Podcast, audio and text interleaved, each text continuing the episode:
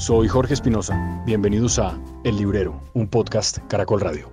En este episodio hablaremos con Mauricio, que no está en prólogo, porque estamos los dos cumpliendo la cuarentena obligatoria disciplinadamente, de Raymond Carver, el cuentista de los Estados Unidos que murió ya hace mucho, que dejó unos cuentos maravillosos publicados en distintas ediciones, Catedral, eh, de que hablamos cuando hablamos de amor, quieres hacer el favor de callarte, por favor, y otros tantos cuentos.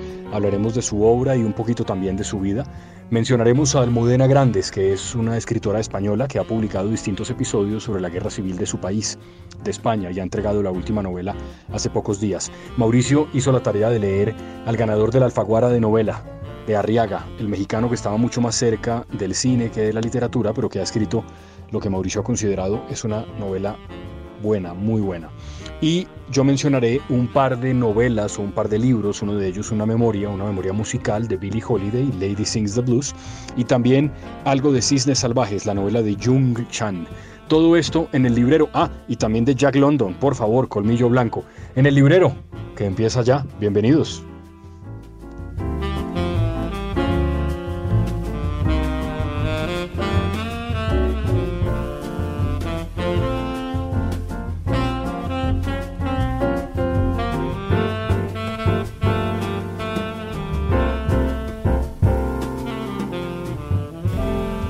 Vamos a ver cómo funciona el Telegram para grabar el podcast del librero.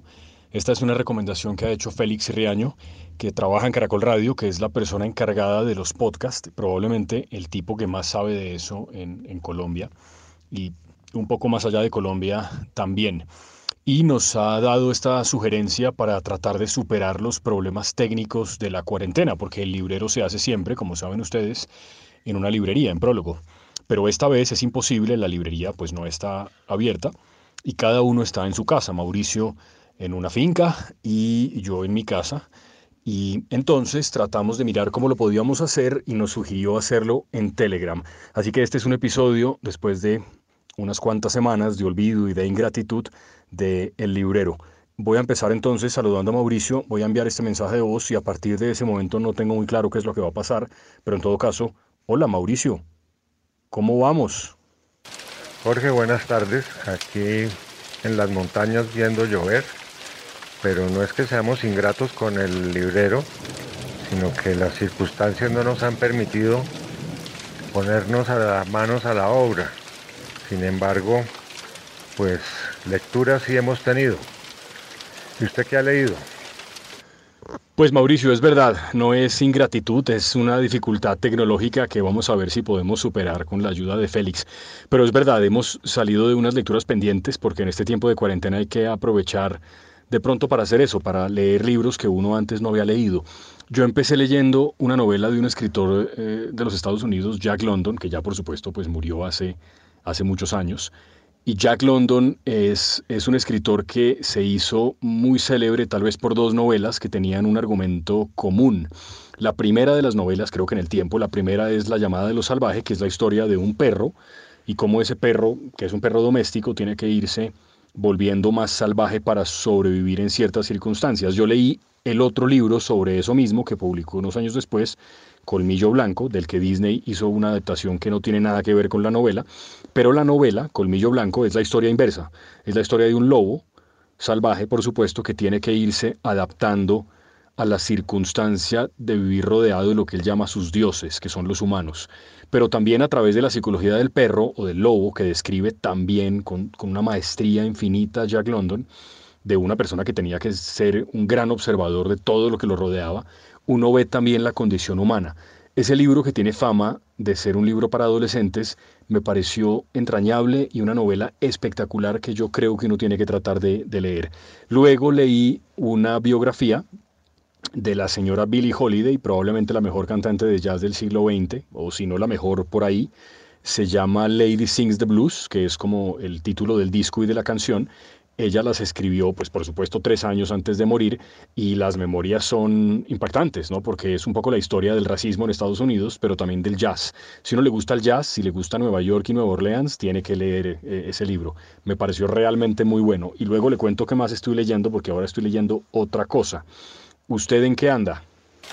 Jorge, yo he decidido rebuscar cositas viejas que tenía por ahí con ganas de volver a leer, como es la novela de James de la llave de cristal, como es también que me lancé nuevamente a Bradbury al hombre ilustrado y a su gran amigo y admirado Raymond Carver, y me estoy leyendo el compendium de anagrama, ya voy por tres rosas amarillas y ahora más adelante hablamos de esto.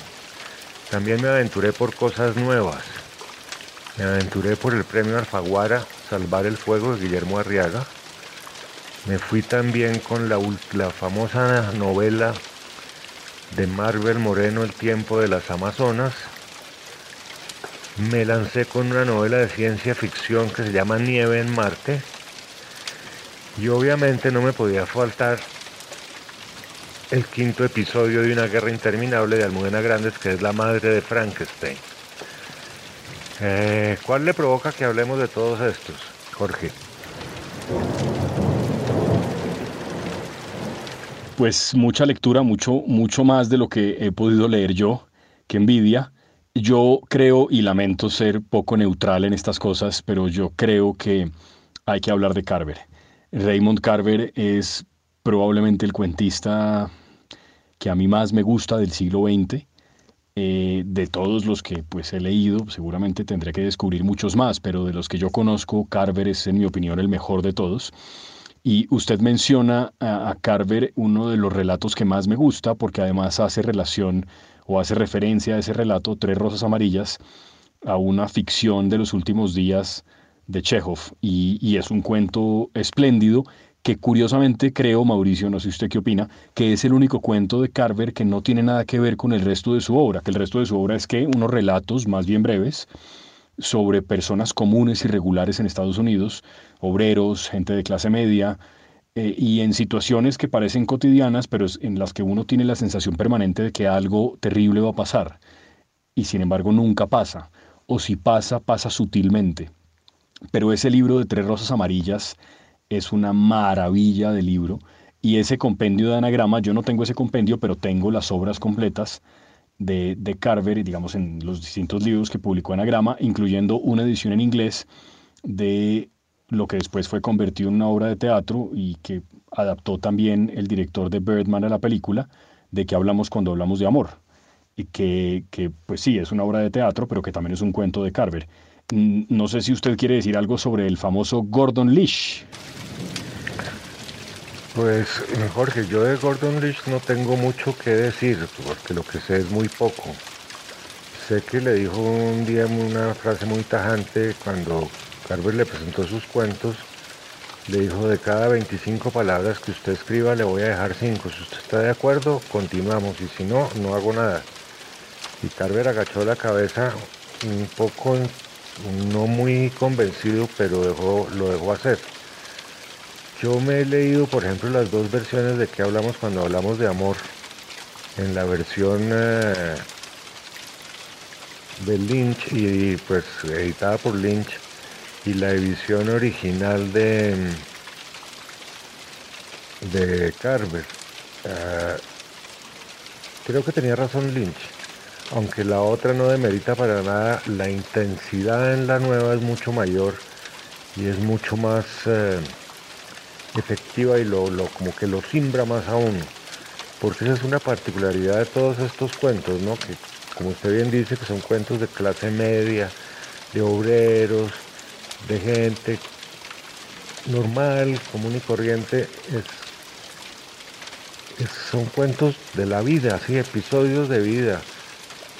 y entonces el cuento termina y el carro llegó, punto o se quedó mirando por la ventana, ¡pum! cosas de ese estilo. No sé usted qué opina. Sí, completamente de acuerdo. Eh, eh, creo que Delish ha dicho lo más importante y es un poco compartir con los oyentes del librero que Lish era un editor implacable y que creía que los cuentos de Carver entre más cortos eran mejores y que ganaban intensidad. Sí, precisamente mucha gente cree que Carver no hubiera podido ser Raymond Carver sin, sin Lish. Yo no, no sé qué tanto de la obra de Carver que es una obra que solo tiene cuentos y, pues, y poemas, por supuesto, y poesía. Alcanzó a editar Lish, pero, pero pues tuvo mucho que ver, obviamente, con, con el poder de las narraciones. Y sí, las novelas terminan, los cuentos, perdón, de Carver terminan así. Yo recuerdo particularmente uno, que es un episodio muy gracioso, que narra Carver de una familia, de unos esposos que están ya casados hace muchos años, tienen hijos, y la señora en el último tiempo trabaja en una cafetería y eh, en una de esas barras gringas donde hay hamburguesas y otras cosas, y la señora pues ha ido engordando y el esposo un día va a la barra y se sienta en la barra, pide un, vaso de helado y al lado de él se sientan otros dos tipos y uno de los dos tipos le dice al otro, eh, usted ya vio el culo de la señora que está sirviendo en el bar, mira qué culo tan grande tiene. El marido oye el comentario que hacen de su esposa, se va para su casa sin terminar el helado y a partir de ahí la somete a una dieta rigurosa y pasan otra serie de cosas y al final, digamos, no pasa nada, pero pasan, pero sí pasan muchas cosas. Ese es un relato maravilloso por la manera como, como, lo, como lo cuenta Carver. Y, yo creo que siempre es bueno volver a un, a un gran maestro, ¿no? Que, que, tuvo una vida creo que muy miserable o por lo menos muy, muy triste y muy vinculada al alcohol. ¿no? Eh, usted mencionó también a, a, Hammett, Mauricio, de Hammett hemos hablado en el episodio de Novela Policiaca y de Chandler. Y, y Hammett, eh, pues esa llave de cristal es una, una, gran novela, ¿no? Pero creo que ya la hemos mencionado, no sé si quiere decir algo sobre ella, pues obviamente está, está bien. Pero le quería preguntar por, eh, por el premio Alfaguara, ¿cómo le pareció Arriaga? ¿Qué tal, ¿Qué tal lo hace? Porque digamos, creo que tenemos muchos un recuerdo de Arriaga más vinculado al cine, pero ¿qué tal la novela? Pues vea, Jorge, antes de contarle mis impresiones sobre Salvar el Fuego, la novela de Arriaga, le quiero comentar una cosa que yo no me acordaba, quizás ni siquiera había caído en cuenta por haber leído los, eh, los cuentos de Carver, primero un libro por aquí, después un libro por allá, pero esta vez como me estoy leyendo el compendium, iba leyendo y me encontré un cuento que se llama El Baño. El baño está, si mal no estoy, ¿De qué hablamos cuando hablamos de amor? Creo que está ahí. Ya le digo exactamente porque es que espere lo que sucede con esto.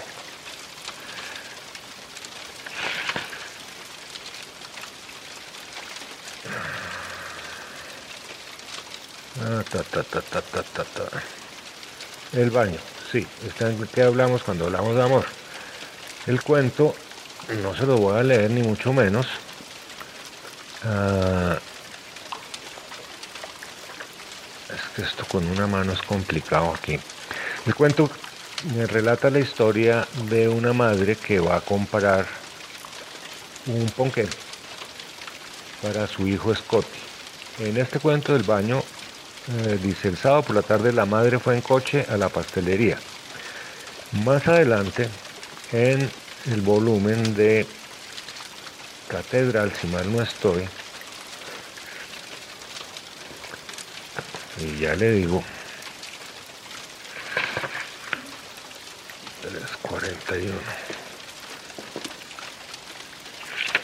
Mm, no, no es aquí. Entonces, ¿dónde es? Bueno, se me acaba de perder. Qué vaina. Pero la historia es y aquí en este cuento simplemente se menciona el padre, la madre, el pastelero, el pastel, el accidente que tiene el niño cuando lo atropella el carro, el niño es Scotty, y eso sí está claro el nombre de Scotty todo el tiempo. Más adelante, en otro de los libros, que ya le digo cuál es porque lo dejé marcado. Ahora no aparece. Bueno, entonces no importa. Más adelante usted encuentra en otro de los libros el mismo cuento, aquí está, se llama Parece una tontería. Entonces comienza igual, el sábado por la tarde fue a la pastelería, pero aquí le agrega el centro comercial. Pero aquí ella da su nombre, se llama Anne Weiss, y da el nombre del marido, y da ta ta ta, y sucede exactamente lo mismo, al niño lo atropella un carro. Este es un cuento mucho más largo, mucho más elaborado, y termina completamente distinto, pero el tema central es el niño que lo atropelló el carro. Eso me encantó. Eh, y sobre todo el final del cuento, que termina después de que ya se muere el niño porque lo atropella el carro, en el otro no se muere. Y se hablaron hasta que el amanecer, ah, el amanecer arrojó una luz pálida por las altas ventanas y no pensaron en marcharse. En cambio el otro termina, el del baño, además los nombres no tienen nada que ver, ¿no? Scotty dijo la voz, se trata de Scotty, siguió la voz. Tiene que ver con Scotty, sí, y se acaba el cuento. Vale la pena usted que los tiene todos separados que le eche un vistazo. Eso en cuanto a Carver y podríamos seguir hablando mucho de Carver. Bueno, este otro final, me puso la mano en la pierna. Así volvimos a casa desde el hogar de mi amigo. Listo. Todos los cuentos tienen unos finales de así, sí, esa es la vida, así va pasando. Cualquier, cualquier cuento que usted mire tiene un final así. Esto fue el año pasado, ahora lo necesita aún menos. Pero bueno, ese es el episodio Carver. Yo sé que a usted le encanta Carver y me preguntó por lo del cuento de tres rosas amarillas, pero es que no he llegado a ese, entonces me acuerdo vagamente de ese cuento. Voy en tres rosas, en el libro de tres rosas amarillas, pero voy por un cuento que se llama Intimidad, o sea que me falta un, un pedacito. Y voy a, seguramente acabaré durante esta cuarentena la lectura completa de mi amigo Carver que me reconforta con la vida y me hace olvidar un poco el encierro. Entonces pasemos a su amigo Arriaga.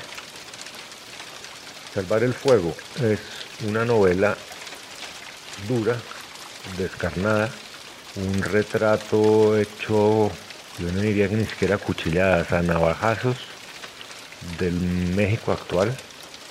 Tiene un, prisionero que está en la cárcel por haber matado a su padre, su padre, que era un tirano absoluto, que además le dio una educación muy excelsa, pero era un tirano absoluto. Hay una mujer que es una bailarina, casada con un gran, con un próspero financista, y ella se, se enamora del preso que está en la cárcel, porque se enamora y todo eso, pues hay que leer la novela, pero esta novela relata la vida en las cárceles mexicanas, la vida de los narcos el manejo y el dominio del poder de los narcos en México. Por eso le digo, es una radiografía hecha de navajazos y está contada por, por la voz del prisionero, por la voz de ella, por la voz del hermano del prisionero y aparecen voces incidentales como un amigo del prisionero que está en la cárcel o otras que se van metiendo ahí, pero realmente es una obra a veces lo hace uno parar y tomar aire. Me encantó, pero es una cosa dura. Eh, no sé si usted ha oído algo sobre ella, cuénteme a ver.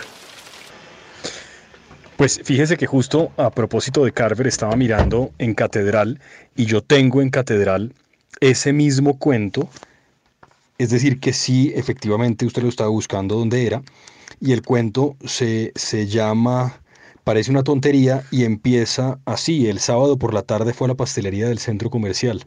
Después de mirar las fotografías de pasteles pegadas en las páginas de una especie de álbum, encargó uno de chocolate, el preferido de su hijo que en efecto se llama Scotty.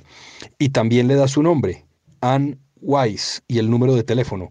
Pero es un cuento mucho más largo también, claro, yo recordaba ese cuento, es un cuento pues impactante, eh, pero es interesante que en el compendio aparezcan las dos versiones para poder comparar sin edición y con edición.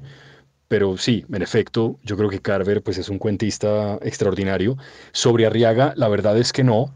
Digamos, salvo las referencias que tengo como guionista de, películas, no, no tengo ninguna referencia de su literatura.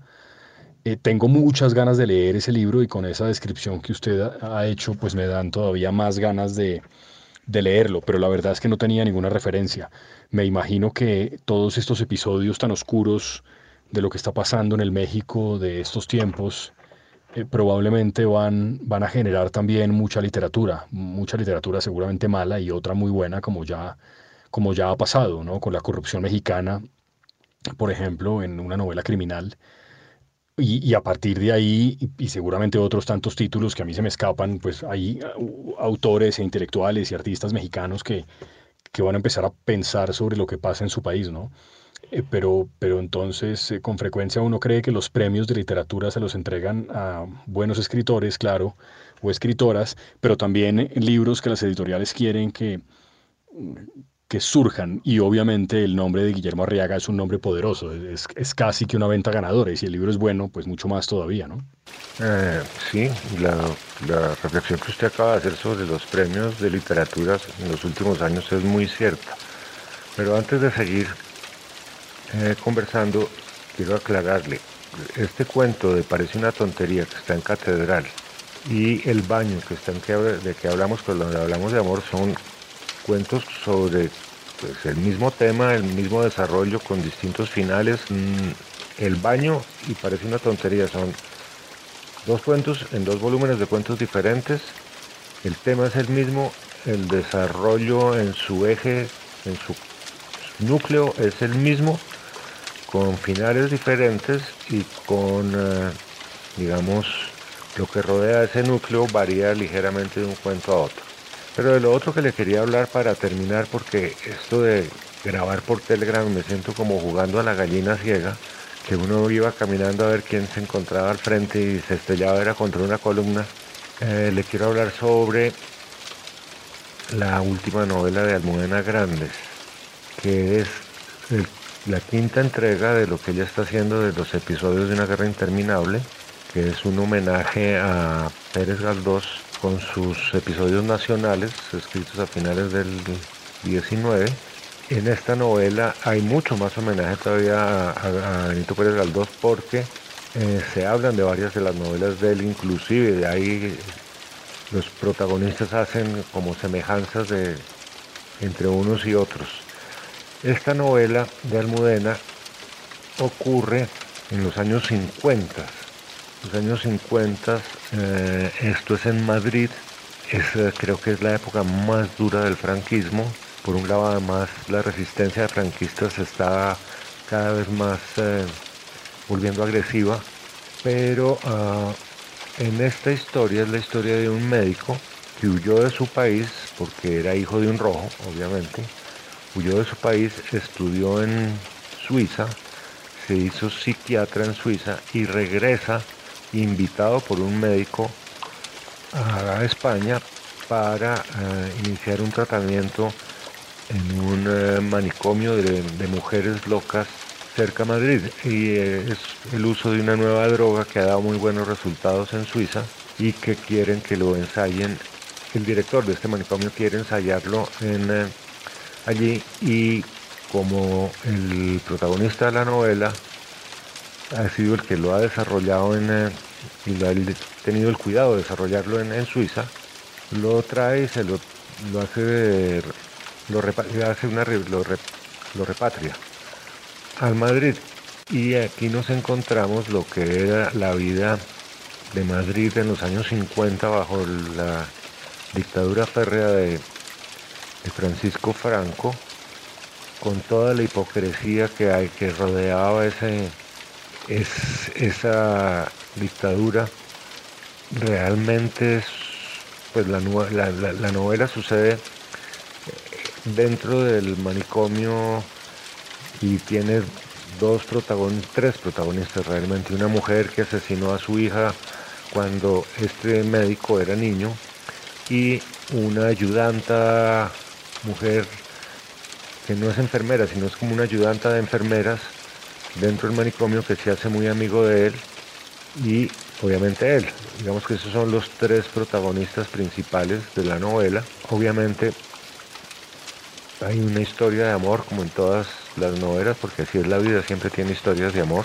Y el final es completamente, no tiene, no, no empata con lo, no, no tiene un final rosa, afortunadamente muestra toda la influencia del Opus Dei y de la Iglesia Católica dentro del gobierno de Franco.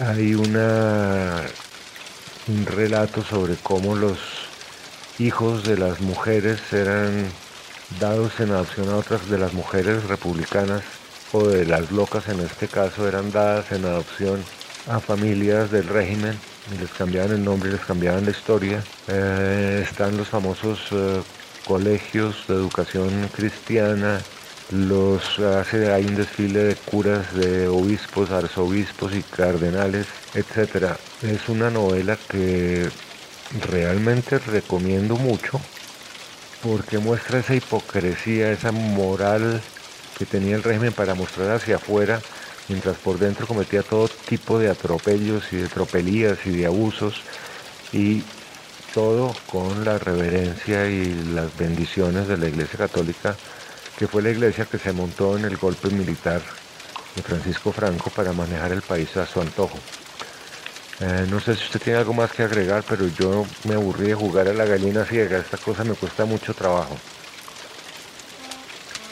Sí, es cierto que no es ideal lo del Telegram, pero era para tratar de darle la vuelta a la situación de la cuarentena y hablar un poquito de libros que siempre hace falta, pero sin duda está mejor en la librería mirándose a los ojos, ¿no?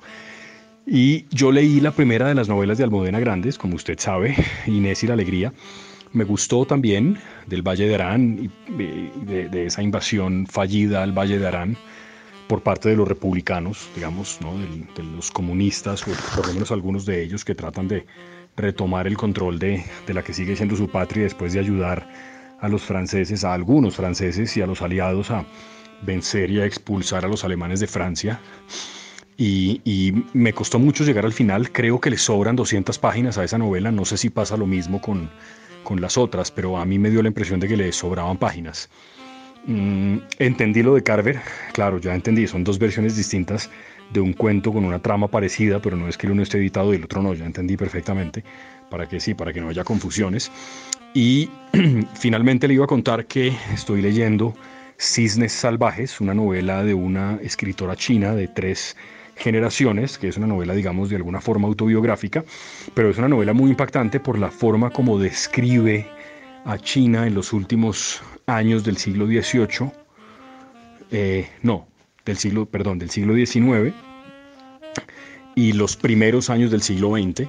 Creo que si uno quiere entender la historia reciente de China y de alguna manera también del mundo, uno tendría que leer un poco más sobre lo que pasó en aquellos años, en las épocas de, del Kuomintang y, del Partido Comunista eh, y también de todo lo que los japoneses hicieron en, en, China con, pues, con los chinos, ¿no? que, fue, que fue terrible y que seguramente explicó mucho de lo que pasó después. Me ha gustado mucho la novela, Cisnes Salvajes. Y, y nada, Mauricio, espero que podamos volver a conversar ya de frente dentro de un par de semanas. Em, un gran abrazo y lo mismo para los oyentes de El Librero.